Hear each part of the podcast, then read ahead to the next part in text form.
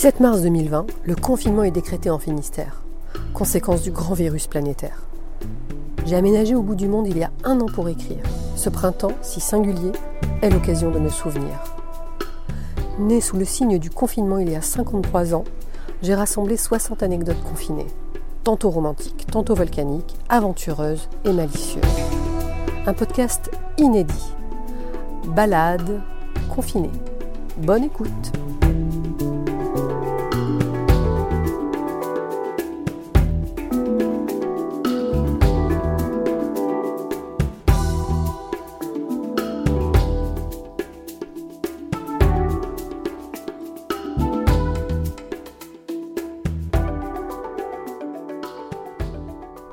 Interlude.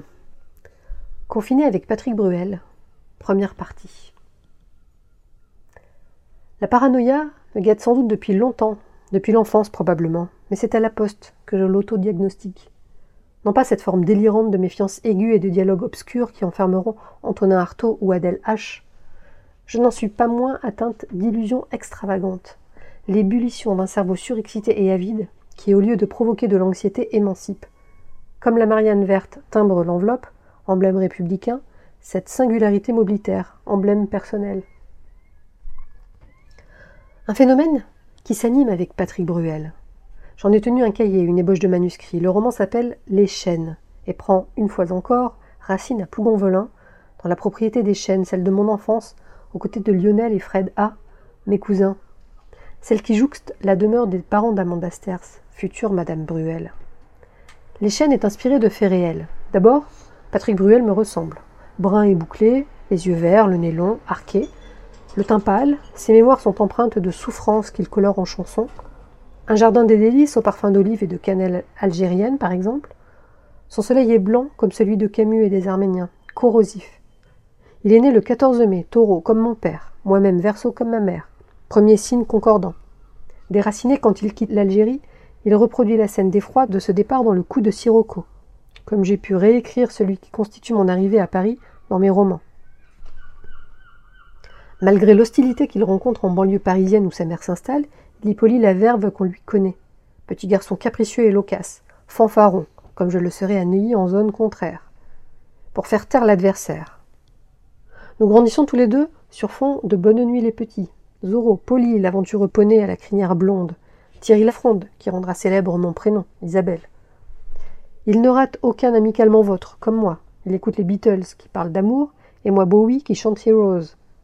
Il se livre peu, mais sur son sac US, il a écrit des devises d'espoir. On est tous peace and love adolescents. Interviewé, il explique qu'on rencontre tous un déclic qui forge une ambition. Lui, c'est le parrain 3 de Francis Ford Coppola qui lui donne envie de faire du cinéma. Moi, c'est Tropique du Capricorne, de Henry Miller, qui me donne envie d'écrire et de devenir une autre Anaïs Nin. Écrire l'intime et la vérité. Il refait le monde au bistrot du lycée comme moi quand j'opte pour l'école buissonnière avec Virginie. Sa bande est viscérale, tout autant le sont mes amis. La sienne l'aidera à rejoindre la place des grands hommes, Marion, Pascal, Laurence, Eric et les autres. La mienne me poussera à écrire. Passe ton bac d'abord, déclame ma mère. Lui, c'est le père de son ami Marion qui l'en sonne. Plus tard, fan de foot, il rate la finale de France-Pays de Galles au Parc des Princes. Déçu et errant, il se retrouve à l'Olympia, où il achète le dernier billet pour le concert de Michel Sardou. Il sera chanteur. Moi-même, j'abandonne Gilbert pour la poste où je rencontre le veul Christophe qui fera de moi un écrivain. À quoi ça tient le destin? Patrick Bruel passe ses vacances au Club Med. Il rate son bac et redouble sa terminale. Il n'est plus concerné par les études. New York est la ville qui le remplit d'énergie, où il vit une période de révolte. Il enchaîne une série d'années de galères qu'il met à profit pour étudier, apprendre, écouter et dompter le public au théâtre. Moi-même, je viens de raconter un itinéraire pas si différent. Et c'est le coup d'éclat, marre de cette nana-là, avant une série de rencontres opportunes. Sa carrière est lancée. Dans le clip qui accompagne la chanson, l'une des choristes est la fille de nos voisins à Rueil, Chris Laure N, gracieuse et envoûtante comme la Lorelei de Heine. Pour trouver l'envergure romanesque nécessaire à l'écriture des chaînes, j'imagine l'histoire de Patrick Bruel et d'une fille, mon prolongement, née le même jour à dix années d'intervalle. C'est l'histoire de deux destins similaires, deux trajectoires semblables, issus de deux peuples bibliques, juifs et arméniens, qui vont passer d'une vie anonyme à une vie mythique. L'idée est de démystifier la fanatitude et l'existence d'une star.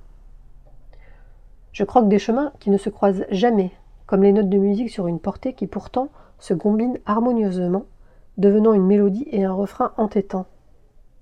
Ils ne se croisent pas parce que l'un comme l'autre rate chaque occasion de se parler, consciemment ou non. L'un est à l'origine de la bruelle mania quand l'autre rêve. L'héroïne vit d'eau fraîche et d'espoir. Mais Nietzsche n'a-t-il pas écrit N'est-ce pas une œuvre d'art Espérer? L'un comme l'autre fait de sa vie une œuvre d'art. L'écriture? Je crois que je suis né un crayon dans une main et un clavier dans l'autre. Toute môme déjà, je transcrivais les paroles des chansons qui me bouleversaient. Hey Little Girl de Ice House, Bird of Paradise de Snowy White, Words de F.R. David. Mais en français, ça ne rendait rien. Words don't come easy to me. J'écrivais des lettres à mes copines et mes copains, mes journaux intimes que je poursuis, et tant d'autres carnets de notes, d'idées, de citations extraites de romans, de bio ou d'extraits d'interviews d'auteurs, de pages de revues découpées, d'images parlantes, de collages. J'ai tout arrêté de longues années parce que ma mère et ma sœur se plaisaient à lire en cachette ce qui était, comme son nom l'indique, intime.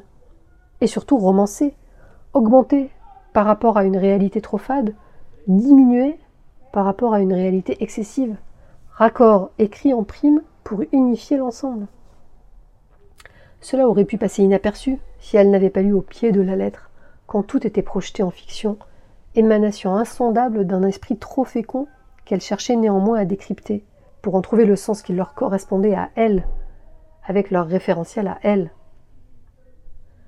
Bob Dylan, interviewé par des journalistes de Rolling Stone, qui lui demandent de quoi parle son dernier album, j'ai oublié lequel, répond Un peu de tout, de rats, de ballons.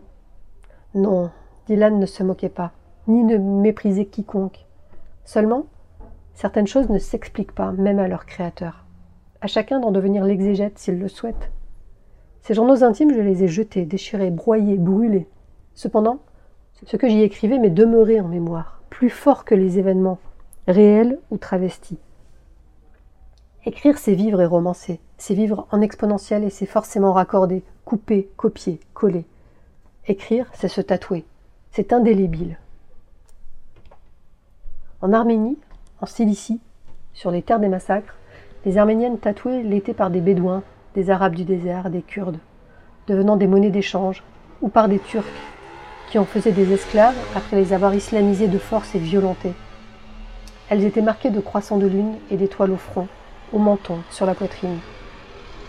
Le tatouage sur les femmes arméniennes n'était pas de l'art, ni un ornement traditionnel, plutôt la marque d'une identité bafouée, d'une captivité et d'un asservissement. Pour certaines, d'entre les rescapées, ces tatouages leur permettaient de réintégrer leur famille. Une âme, une pièce d'or, une personne. Tel était le slogan. Il valait aussi pour les enfants placés en orphelinat. Ces tatouages racontent des choses insoutenables et ineffables, l'ignominie. Ils traduisent l'appartenance à un souteneur. Ils racontent une arménienne devenue turque, une chrétienne devenue musulmane pour survivre. Femme objet bétail marquée au fer. Voilà pourquoi je ne me suis jamais tatouée et que j'ai tout mis en œuvre pour rester libre et la peau intacte. La seule aliénation que je tolérais était dévolue à l'écriture. Seul Dieu, seul maître, chante Charles Aznavour.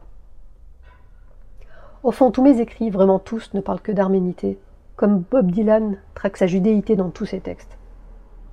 La plupart du temps, le sens est caché, il m'est caché à moi-même. Parce que d'ouvrage en ouvrage, je tâtonne, j'explore, j'émets des hypothèses. Parfois crédibles et audibles, parfois farfelues, ineptes ou incongrues, parfois encore sardoniques. Mais j'essaie. Il m'est arrivé d'écrire en dévoilant mon profil pour Dieu et mon autre aussi pour le diable. Parce que l'arménité, comme la judéité, ça prend une vie. Et comme pour écrire, il s'agit d'écrire.